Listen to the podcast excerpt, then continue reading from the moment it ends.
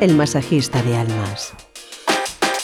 ¿Qué tal? ¿Cómo estáis? Bienvenidos a esta edición especial del Masajista de Almas, como os prometimos, para no marcharnos de vacaciones. Estamos al borde, cada uno. De, ir. de hecho, se han ido muchos ya, ahora os lo contaremos.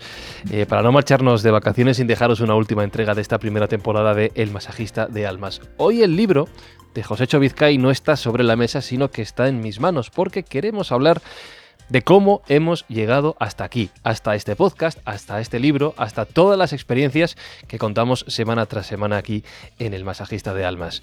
He dicho que se ha ido casi todo el mundo. De hecho, nos hemos quedado solos, Josécho y un servidor. Josécho, ¿cómo estás?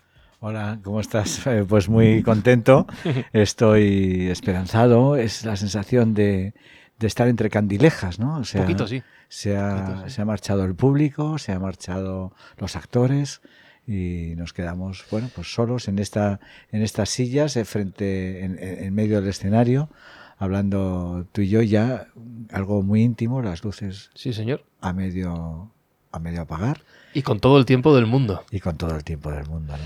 Quiero preguntarte, si te parece, por esto que decía, cómo hemos llegado hasta aquí. ¿no? Tengo el libro del masajista de almas entre mis manos y me llama la atención que lo primero que podemos encontrar es tu biografía, pero tu biografía como coach, Sí. lo cual ya hemos hablado mucho en el, Sí. en el podcast. Pero quiero remontarme, entre comillas, a los inicios profesionales de José Vizcay. En los episodios del podcast has hecho referencia varias veces a he dirigido empresas, he dirigido una bodega, he Sí. trabajado en bancos. Antes de fijarte, de adentrarte en el mundo del coaching, ¿a qué te dedicabas? ¿Quién era José Vizcay? José Vizcay es un pamplonés de 62 años que hasta hace 17 años no tenía ningún contacto con el coaching. Y, y- y sí, en el libro aparece en la pestaña todo, toda mi vida relacionado con, con el coaching, pero realmente antes de esto no, yo no era coach. ¿no? Empieza mi trabajo, mi vida profesional en Bankinter, en Bankinter Salamanca, de la, con- de la mano de, de Francisco Morel, que es mi, mi director, eh, con responsabilidades mm, comerciales. Eh, trabajo durante casi seis años en, en Bankinter. Eh, después paso a llevar la dirección en el Banco Nacional de París de varias agencias, de, de varias oficinas principales, como es la de León y como es la de Pamplona, y como al final como es la de Vitoria, y por último en el grupo Banesto llevo en el Banco de Vitoria varias responsabilidades. Este eh, sería mi periplo, mi periplo bancario, ¿no? Eh, siendo muy joven, con 29 años, pues me, me llaman para llevar la dirección general de una fábrica en el País Vasco. Llevo durante seis años esa fábrica y, pues, y, bueno, luego mi periplo es llevando direcciones generales en una bodega en Rioja. Efectivamente fue eh, eh, Santa María López, la bodega de Santa María López en, en La Guardia y es una bodega que luego compró Freixenet y que nos, y yo estuve bueno, pues dirigiendo antes de que se eh, surgiera esa venta. Y teníamos un vino que era muy famoso y que sigue estando en las en las estanterías de las de los grandes supermercados que se que es Solar Viejo ¿eh? Que seguramente muchas de las personas que nos están escuchando lo habrán bebido en alguna ocasión. Es un muy, buen- muy buen vino tinto Rioja de Rioja. Eh, y por y por último bueno pues bueno he llevado la dirección general de, la dire- la subdirección general de una mutua y al final eh, me encuentro con el coaching porque eh, a mi despacho entra un, un- un coach de los muy poquitos que había en España eh, hace tantos años que, eh, que me enamora, ¿de acuerdo? Y que me hace pensar, me hace pensar si realmente lo que estoy haciendo es lo que quiero hacer, si es lo que quiero hacer yo, ¿eh? o, realmente quiero hacer otras cosas. Y eso es el trampolín que me lanza a, a estudiar coaching profundamente durante un tiempo eh, eh, importante, más de dos años. Y luego explicaré para formarme en todas las escuelas que hay en el mundo. Y, y es cuando comienzo a trabajar ya como, como coach.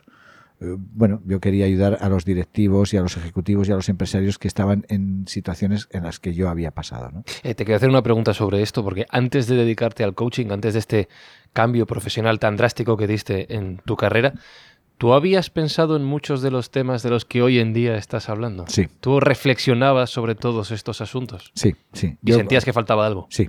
Yo cuento muchas veces que mi primer contacto con la- el mundo del liderazgo, porque cuando uno trabaja en un banco, y yo tengo muchísimo cariño a los bancos porque fueron, mis, fueron mi cuna, eh, cuando uno trabaja en un banco, pues eh, no se cuestiona tanto el liderazgo, se cuestiona tal porque ya viene, viene en cascada, tú lo ves, pero cuando uno es el director general de una empresa, que depende de los consejos de administración y que en la empresa estás tú solo con tu equipo, eh, sí te cuestionas muchas cosas, ¿no? Si estaré haciéndolo bien, si me estaré comunicando bien, si realmente estoy motivando a mi equipo suficientemente, si realmente estoy escuchándoles, si realmente les valoro. Hay muchísimas preguntas que un directivo se debe hacer.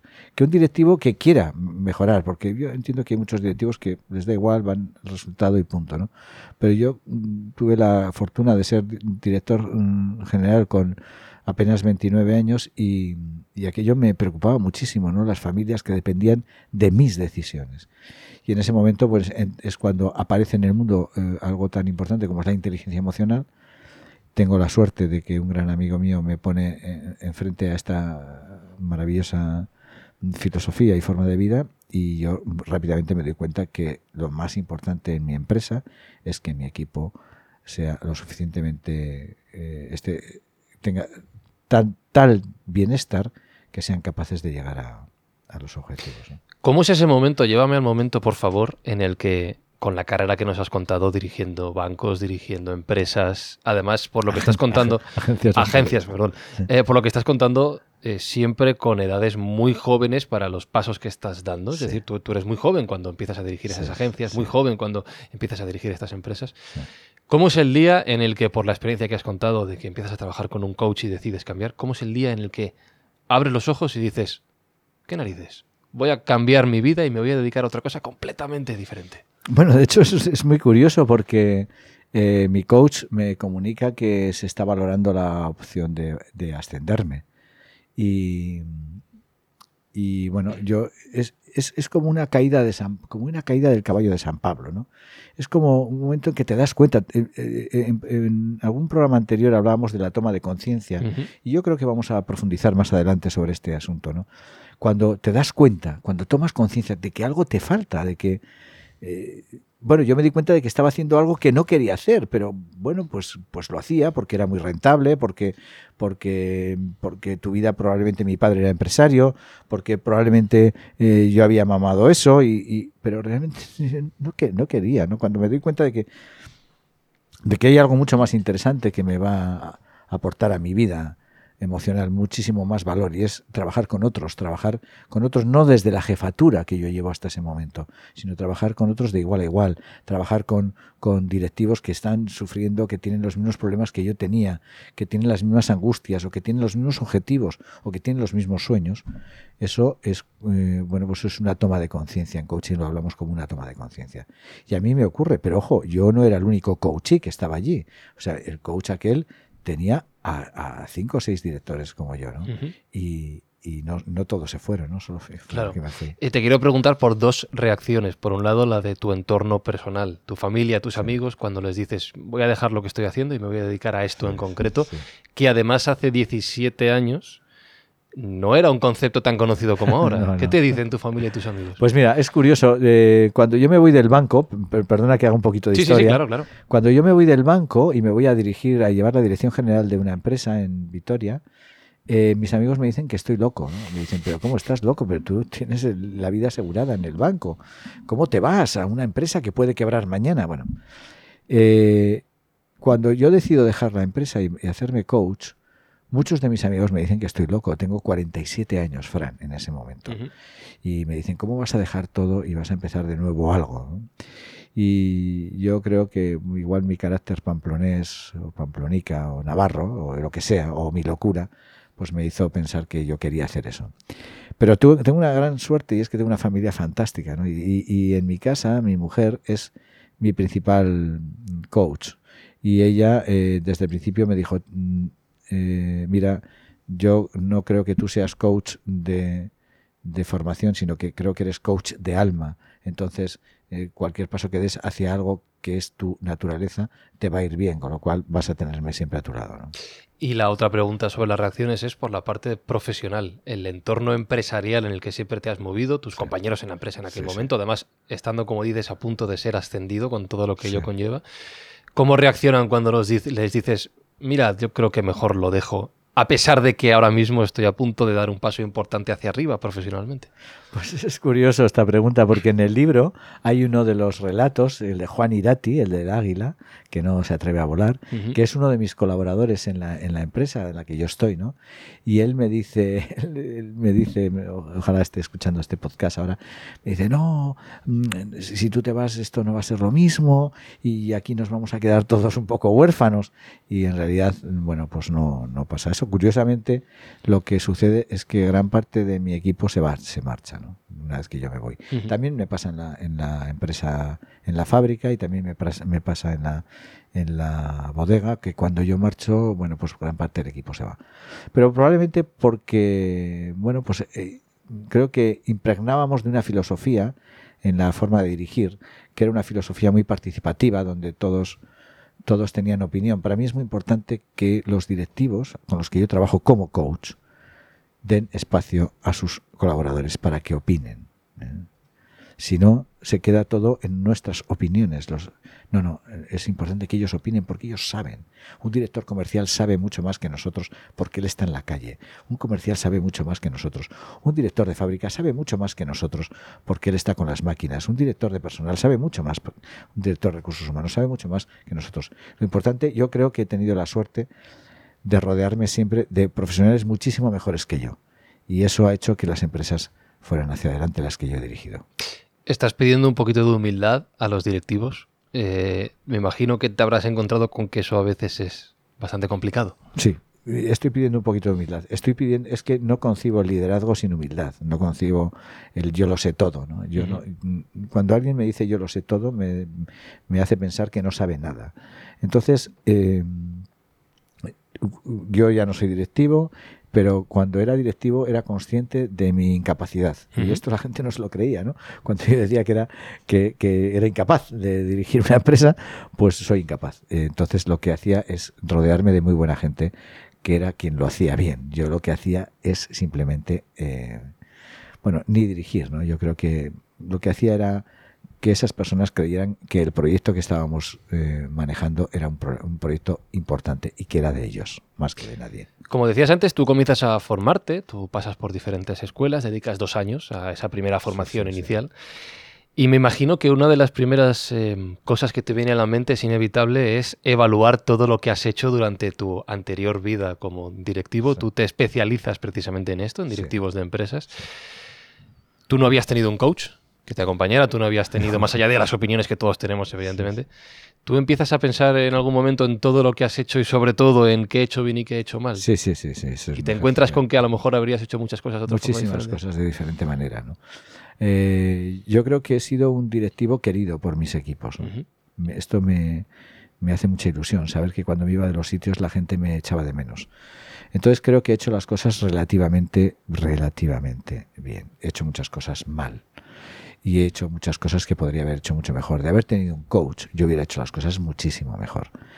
Solo con 47 años me encontré con, la, con, con esta maravillosa y fantástica disciplina que es el coaching, ¿no? entendida desde la ayuda a los demás, entendida de la, desde eh, somos profesionales que entramos en las vidas de los demás de una manera eh, pues muy muy personal, porque el directivo te cuenta todo, ¿no? Y nosotros debemos de ser muy cautos.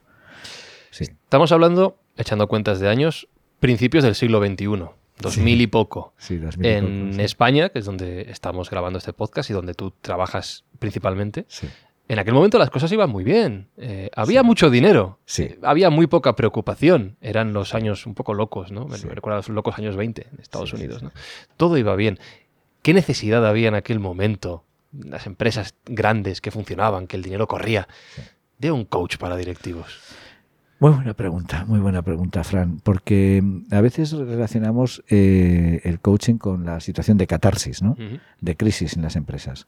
Eh, y no, no, no es así. Tanto en las empresas familiares como en las empresas eh, no familiares, tanto en las empresas grandes como en las em- empresas pequeñas. Hay algo que motiva a una persona a conseguir un coach y es la necesidad de aprender o de mejorar o de cambiar y de mejorar y cambiar. Cuando eh, eh, yo inicio mis, eh, mis primeros pasos en el coaching, eh, no lo inicio en el mundo de empresa familiar, que es quizás uno de las importancias, targets más importantes que tenemos ahora, ¿no? sino que lo inicio en el mundo de los directivos. Y me sorprendo la cantidad de personas que me contratan de manera individual para que les enseñe ese tipo de habilidades. ¿no? Josécho, enséñame a ser coach con mi equipo. Josécho, dime, enséñame a ver qué me falta para mejorar. O, Josécho, enséñame a afrontar este cambio que tengo en mi vida profesional o en mi vida ya personal. ¿no?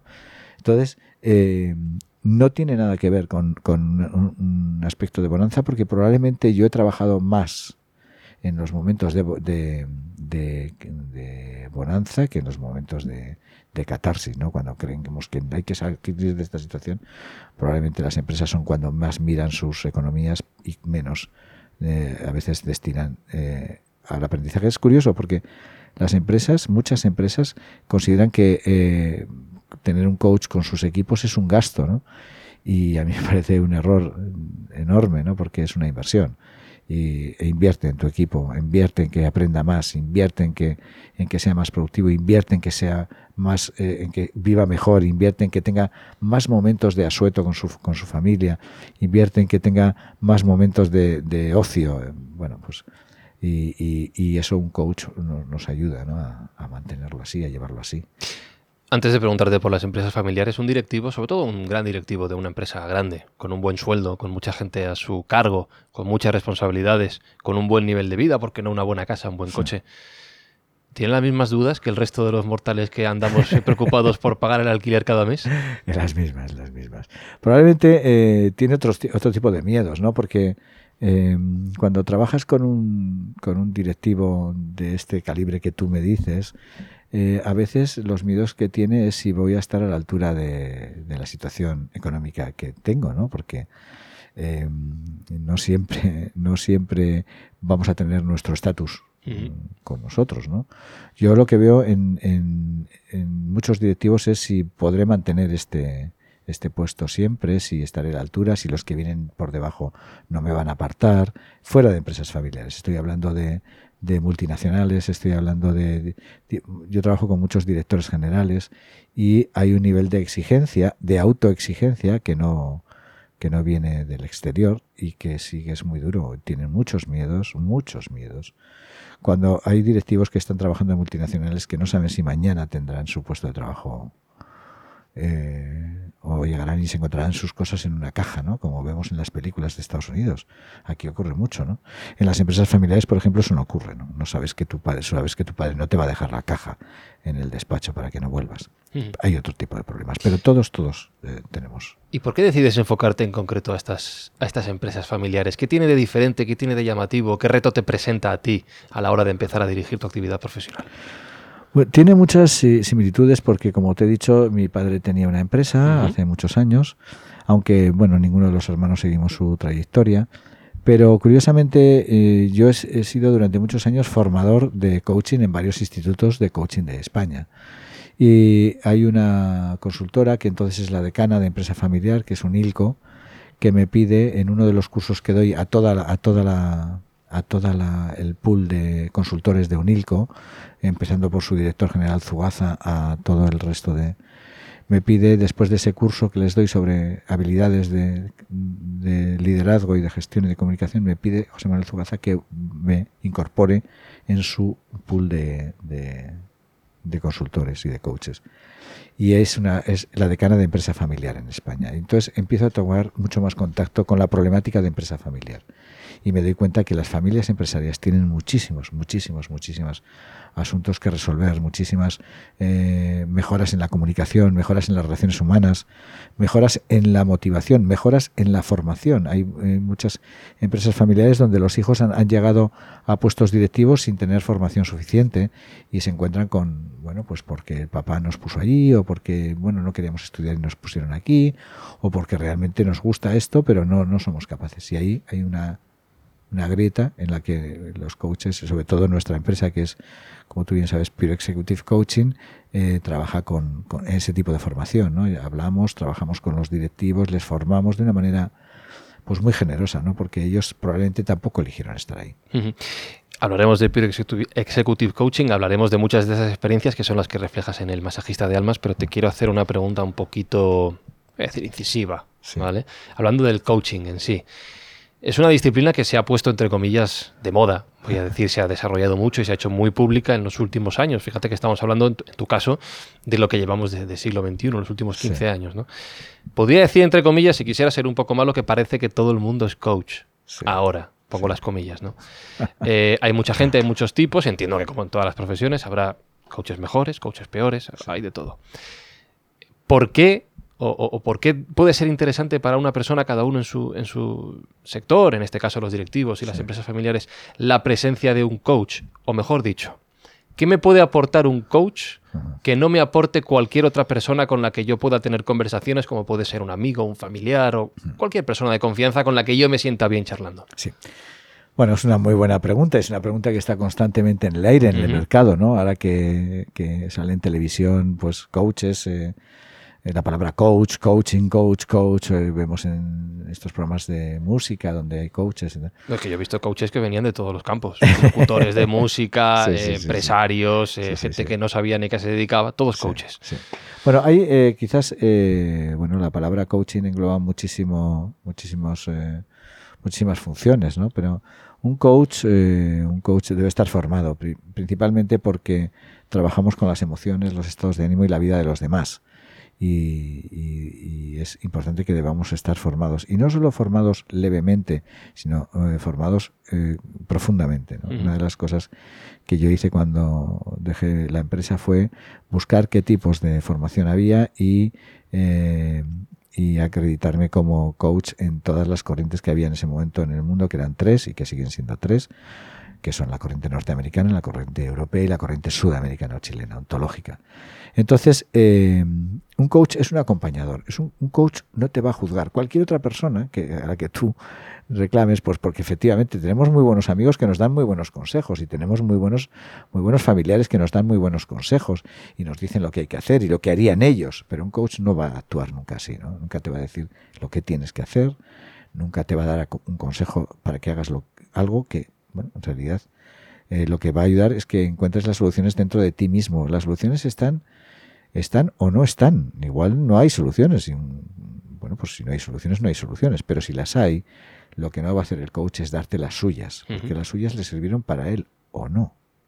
Lo que hará un coach es hacer que tú encuentres las tuyas, que tú encuentres el camino por donde quieres ir. No vas a ir por el camino del coach, porque el coach tiene su propio camino.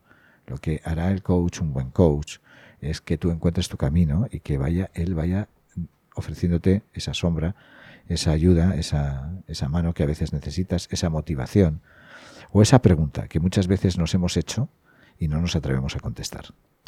Y no tienes la tentación en ciertos casos de coger y dar un golpe en la mesa y decir, mira, que, no te enteras, que esto es así. Sí, pues sí, es probable que en alguna ocasión, sí, sí, en alguna ocasión es probable que tengas las ganas de decir, pero ¿por qué no haces esto? claro. Pero en ese caso no, no, bueno, no, seríamos coaches. Fíjate, yo creo, en mi caso, pues probablemente por la experiencia que tengo detrás, ¿no? Eh, hay muchos empresarios que me, dicen, ¿no? Oye, pero tú y esto cómo lo hacías cuando eras el director, ¿no? Digo, pero no te va a servir porque yo cuando era el director tenía 29 años, ahora tengo 62. Han cambiado muchísimo las formas de dirigir. De hecho, en alguno de los programas que hemos hecho anteriores con nuestros invitados y con nuestros colaboradores, como son Marisela y tal, nos damos cuenta de la diferencia que existe entre dirigir y liderar. ¿no? Y antes, bueno, pues había mucho director. Mi padre era el director y era el que decía lo que había que hacer. ¿no? Y cuando yo llego al mundo empresarial me doy cuenta que las personas que están conmigo saben mucho más que yo y que quizás ellas mucho mejor que yo van a decir lo que hay que hacer, ¿no? Por lo menos lo vamos a consensuar. Entonces, eh, bueno, pues sí. Tú abandonas el mundo de la dirección de empresas, te haces coach, entre comillas, Sí, Eh, sí, y y, sin em- entre, y sin entre comillas. No, no, digo porque la expresión de hacerte coach, bueno, Sí. pues me parece que puede, que puede tener eh, un poco de, de debate. Pero vuelves, vuelves a la- al mundo de la dirección de empresas porque montas tu propia compañía, lo has dicho antes. Pure Executive Coaching. Te voy a hacer una pregunta, me vas a- ahora ya te voy a hacer la pregunta seria. ¿No habías tenido bastante antes?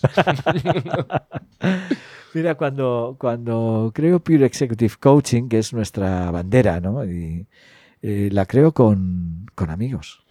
Curioso, ¿no? Porque, y compañeros. Y, y, o sea, eh, veo que hay una serie de coaches que están conmigo, que están muy cerca, que, que están muy bien preparados, que son punteros en el mercado y que, eh, bueno, pues estamos con muy poca visibilidad. Eh, pues, ¿Por qué? Bueno, pues porque, porque a veces nos, bueno, pues, pues, pues no nos ven, porque hay, hay compañías en coaching en el mundo que son mucho más fuertes, mucho más grandes, con una visibilidad enorme, y nosotros somos muy pequeñitos y, y- casi, casi, bueno, pues no nos conocen, o sea, o casi, casi con un soplo nos, nos tapan o nos derriban. Y entonces, eh, bueno, planteo la posibilidad de, de esta formación que estamos teniendo y que cre- creo y defenderé hasta siempre, que es una formación muy buena, que es una formación que no hay en el mercado, que es una formación ecléctica, donde hemos conseguido construir y traer todo lo mejor del coaching que hay en el mundo. Porque tú me decías que yo trabajo principalmente en España, eh, es Ujú, verdad, trabajo principalmente en España, pero no exclusivamente. O sea, en estos momentos ya estamos trabajando, ya estoy trabajando en México, estoy trabajando en Portugal y bueno, eh, eh, estamos haciendo algunos pinitos en Chile y en Argentina y en, y en Uruguay. Entonces, eh, bueno, pues est- esto que traemos eh, creo que es especial, creo que es una manera muy bonita de entender el coaching y invito a varios a varios colegas, compañeros, a los cuales algunos tú conoces, como es el caso de Marisela, por ejemplo, que a, a crear este, este modelo. ¿no? Estudiamos muchísimo, a pesar de, de llevar muchos años en el coaching, seguimos estudiando muchísimo para llevar a los directivos lo mejor y creamos un método que se llama- el método Intopure y que estamos en este momento comercializando prácticamente con... En este momento, mm, bueno, pues hay, eh, pues sin, er- sin temor a equivocarme, más de 15 directores generales en España que están aprendiendo este, este nuevo método. Esta es la respuesta del Josecho Vizcay, CEO de Pure Executive Coaching, pero la feo, la- feo, la- con F. La siguiente pregunta va a Josecho Vizcay eh, como persona individual. Eh, hablamos el otro día de objetivos. ¿Cuál es tu objetivo? Pero personal, ¿eh? No me Sí. respondas con la parte empresarial al Ah. crear este proyecto. Mi objetivo personal. Sí. Yo creo que es un- está muy mezclado con el, con el objetivo con el objetivo profesional. ¿no? Mi objetivo personal es dar, dar voz a todo aquello que no tiene voz, que está mudo. Eh, es muy difícil llevar eh, determinadas corrientes de coaching, es muy difícil llevarlas al mostrador, ponerlas encima de la mesa. ¿Por qué? Porque hay una, una filosofía de enseñar algo y de no enseñar otras cosas. Yo, lo, que, lo que he pretendido de una manera personal, como tú me has hecho la pregunta, es dar voz a todo ese coaching que no se conoce. ¿eh? A todo ese coaching que sale de dentro, que sale del alma, ¿no? Por eso el masajista de almas, ¿no? Que sale de dentro, de verdad. O sea, a veces en- no, no nos damos cuenta que un directivo es una persona, ¿eh? una persona que tiene miedos y que tiene sueños y que llora y que, y que se ríe. Y entonces, no, no, y entonces a mí cuando alguien me dice, no, no, es que esto es coaching ejecutivo y esto no tiene nada que ver con el coaching personal. No, no, pues no, pero te equivocas porque estamos trabajando con personas. Todos los días estamos trabajando con personas. Personas que tienen unas caretas, que tenemos unas caretas de cara al exterior, ¿eh? pero que realmente cuando nos quedamos en la intimidad y nos quitamos la careta nos vemos quiénes somos. Pues ese trabajo del coach es hacer que el coachee se quite la careta. Y entonces ves a la, a la persona que hay detrás. Y ves eso, y ves la fuerza que tiene. ¿eh? Y ves toda la proyección que tiene y todo el futuro que tiene. Y ahí está. Eso, ese es mi objetivo. ¿no? Dar, eh, igual que cuando escribí el libro del masajista de almas, mi objetivo era llevar el coaching a todo el mundo. A que el. mm, Mira, no puedo decir nombres porque me debo a una confidencialidad absoluta, pero ni te imaginas quién lee este, ha podido leer este libro, ni nos imaginamos, ¿no? Y entonces son gente que ha podido leer este libro, que está en unos estratos eh, sociales y políticos y empresariales enormes que ni yo me podía imaginar, pero es que lo mejor de este libro es que en la panadería de mi casa, en la panadería de mi casa, donde hay dos hermanas que venden el pan, pues hay un libro del masajista de almas, ¿no? en, en una de las estanterías y protegido, protegido con, con, con plástico para que la harina del pan no le estropee, porque ella, una de las hermanas, tenía un, hermano, un hijo con cáncer con 22 años y me dijo que este libro le había abierto a la vida. Entre las personas importantes, directivos de empresas que ha leído este libro está un servidor. eh, Por supuesto. Como beso muy humilde también. Por supuesto. Eh, no, voy a- hablando en serio. Es un libro que yo recomiendo sobre todo porque el formato, aparte, aparte del contenido, que no lo quiero dejar de menos, pero el formato es muy sencillo porque son historias cortitas. Y yo lo que hacía, por ejemplo, era leerme una historia cada día antes de irme a dormir, que es cuando bueno, leo. ¿no? bueno, Es un poquito lo, aprovecho así. Hay muchas historias de vida y muchos, evidentemente, como decías, te Además una- que lo diga esto un escritor como tú. Sí, tiene, eh, tiene además mucho te, te iba, te iba a hacer una pregunta ahora que, que tiene por ahí, que tiene que ver con esto. Son historias cortitas de experiencias de, de Josecho con personas, en muchos casos son nombres ficticios por la Sí, sí, confidencialidad a, la sí, que te, a la que te debes, pero antes de entrar en eso te iba a hacer esa pregunta. Eh, No te quiero preguntar cómo surge la idea de- del libro, sino cómo, qué sientes tú a la hora de poder eh, plasmar tu experiencia en un libro, que es algo que siempre va a estar ahí, siempre vas a tener. Sí. Yo mm, puedo parecer un hombre muy hecho pa'lante, ¿eh? pero luego en realidad esto es como en aquel, aquel que aparece en el libro, la historia, ¿no? De un directivo que me miró y me dijo cómo yo pensé que los hombres que corrían delante de los toros eran más grandes que tú, ¿no? Pues entonces, pues esto es un poco lo mismo. Yo nunca hubiera escrito un libro, o sea, me parece, me parece mm, un acto de, de casi, casi, casi, casi, casi de arrogancia. Entonces, eh, cuando me enfrenté a este libro tuve mucho miedo y tuve y siempre pensé que yo no era la persona que podía escribir este libro. Pero eh, todo mi entorno de profesional, mis coaches, la gente que había trabajado conmigo, muchos de los directivos me dijeron, por favor, por favor, por favor, tienes que contar estas cosas. Tiene que llegar esto al mundo de la empresa, tiene que llegar al mundo de... Tienen que saber los directivos, tienen que saber que esto es posible. Y no solo los directivos, ¿no? porque mi editor en Portugal, que fue la primera edición que salió fuera de España, me dijo, haz un libro para que lo pueda leer mm, el señor que vende periódicos y la presidenta de una organización mundial. Y, y bueno, esa fue mi pretensión. Llevar el coaching, esa palabra que, que aparece a finales del siglo XX y ahora tiene tanta, tanta importancia, llevar el coaching a, a todos los sitios. Que, que alguien piense que, que tener un coach no es un lujo, sino que es una fortuna, una suerte. Antes has hecho referencia a que los dos compartimos que tenemos un, un libro. Sí. Y según lo decías... Y tú tienes el mío y yo tengo el tuyo. Efectivamente, los tenemos cambiados y dedicados. Eh, y estaba pensando un paralelismo entre, entre nuestros dos casos. Sí. Que un, bueno, yo no me considero periodista, comunicador, yo Sí. soy un contador de historias. Enorme comunicador. Que un contador de historias tenga que hablar de su propio libro, de su propia historia, Sí. O que un coach que es alguien que se dedica a acompañar las historias de los demás tenga que hablar de su propio libro, de su propia historia. Hablabas de arrogancia, pero yo prefiero decir, ¿no es un poquito paradójico en los dos casos? Sí, sí, es un poco sí, difícil, ¿no? Es Me cuesta, me cuesta. Es como, también. es como hablar, eh, valorar una- valorarse a uno mismo. ¿no? Yo, yo prefiero que siempre la valoración venga, de fuera, ¿no? Alguien, alguien que, que diga que. Pero estoy muy orgulloso, sobre todo. Bueno, pues estoy orgulloso por, por las personas que están conmigo, mis hijos, mis nietos, que algún día dirán, mi abuelo escribió un libro sobre, sobre coaching, porque estoy seguro que a la- cuando mis hijos tengan, cuando mis nietos tengan ya una edad más que suficiente como para valorar esto, el coaching será algo que será común, ¿de acuerdo? Y este libro seguirá siendo perfectamente válido. es, es algo, gracias, porque es Mm. algo que me dijo la editora cuando Claro. yo escribí el libro. Me dijo, tu libro no va a ser un, no va a ser un boom, ¿de acuerdo? Pero tu libro se va a vender siempre. Así que estate tranquilo porque esta editorial, Obelisco, a la que agradezco desde aquí, jamás, me dijo, jamás, jamás eh, eh, cerraremos tu edición.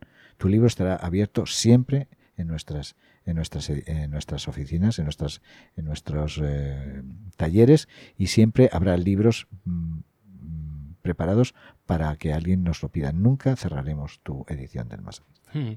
Normalmente cuando grabamos los episodios del masajista de alma suelo estar pendiente del cronómetro, siempre hacemos 20, 25 Sí. minutos. Ahora mismo no lo estoy mirando y no, lo- y no lo quiero mirar, porque estoy muy a gusto, pero me quedan Gracias. dos preguntas claves que hacerte. Sí. La primera es, en todo este proceso de, de transformación, ¿cómo ha cambiado tu vida? Desde el Josecho directivo de empresas al Josecho hoy en día, en este momento, en 2019, cuando grabamos este episodio. Pues ha cambiado muchísimo, Fran. Es una pregunta muy bonita porque yo soy un hombre muchísimo más feliz. Soy un hombre que tiene muchísimo más tiempo para mí.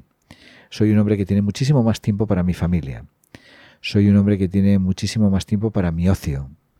Y soy un hombre que está constantemente recibiendo mm, eh, eh, agradecimiento por parte de los demás. Es, es, es impresionante.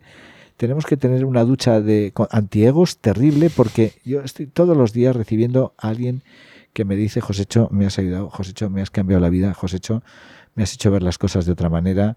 eh, y algo que nunca pensé, y es que hoy en día hago casi más formación a directivos que procesos de coaching. Yo nunca pensé que pasaría esto, ¿no? Porque yo pensé que siempre... eh, y ahora, en este bueno, no voy a decir más, pero es, es- es, eh, está equiparado, pero hago muchísima formación, bueno, no solo yo, sino todo el equipo que compone Pure Executive Coaching.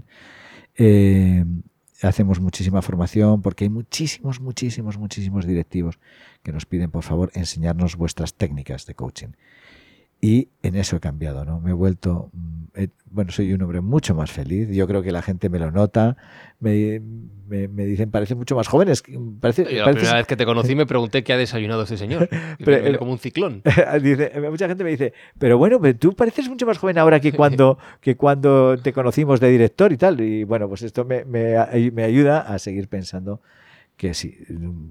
Y no solo si una persona es, es mucho más feliz, como es mi caso, soy mucho más feliz. Yo creo que hago mucho más felices a los que están conmigo.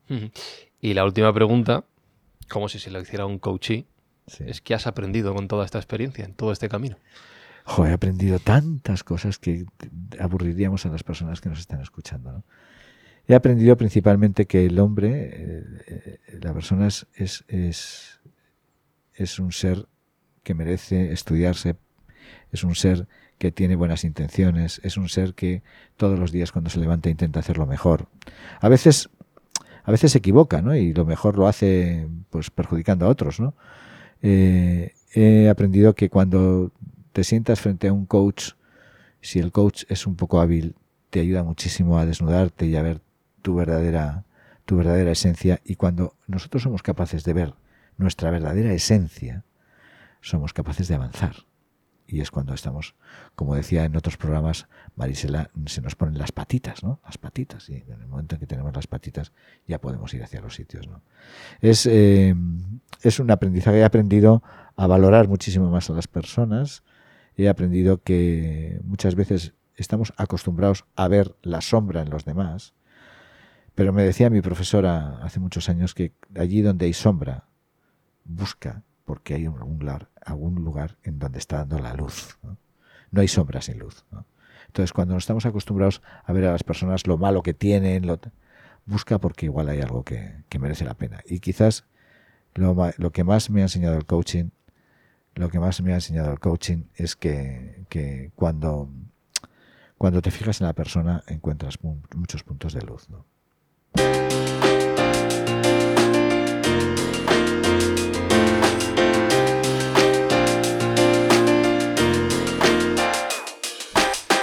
He mirado el cronómetro, he cometido el error.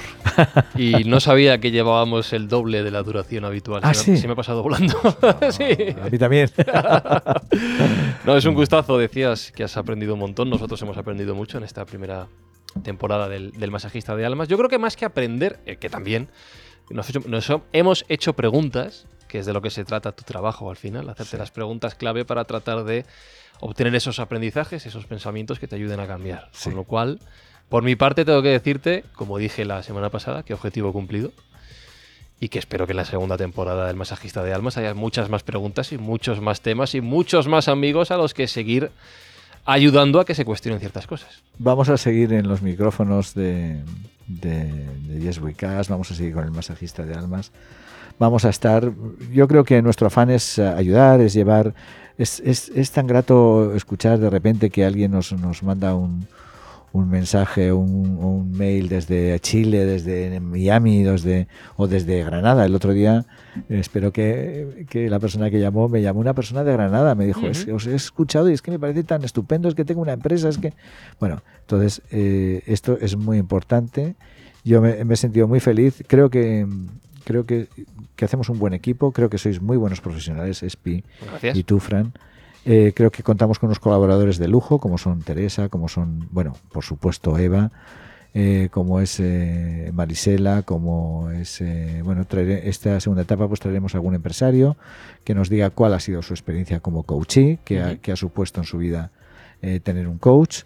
Y yo animo desde estos micrófonos a que todas las personas que nos estén escuchando que se planteen que es, es, eh, es fantástico aprender, es fantástico crecer, es fantástico cambiar para lograr lo que nos y que bueno pues eh, estamos muy contentos de seguir haciéndolo ¿no? yo el lunes como tú sabes estoy constantemente de viaje eh, y, y, el lunes pues estaré si Dios quiere en, en, en Córdoba precisamente uh -huh. eh, trabajando con, con, una empresa familiar ha sido un placer eh, espero estar a la altura en el siguiente en el siguiente eh, bloque. Pues gracias, Josécho, gracias a todos los que nos escucháis cada semana. La última pregunta que me queda es muy importante. Cogerás vacaciones, ¿no? sí, voy a coger vacaciones. Voy a ir a la playita. Ay, mira. Eh, y voy a subir también a, hacia el norte, al monte. Sí. Voy a hacer otro nuevo tramo del Camino de Santiago, Ay, como sabes.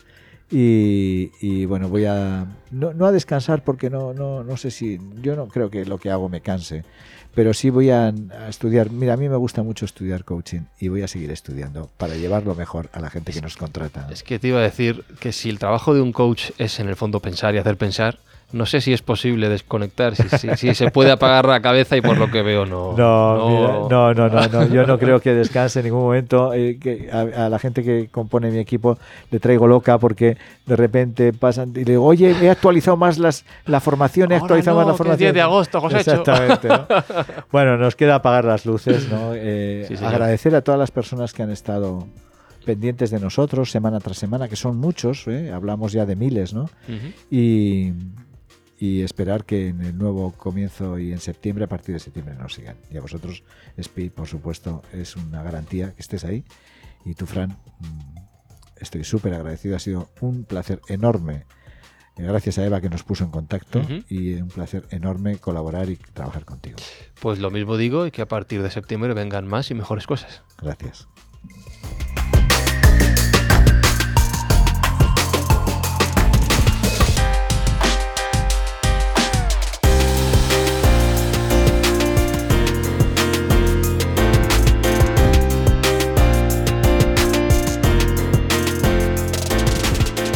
El masajista de almas es una producción de Yes We Cast para Cuonda.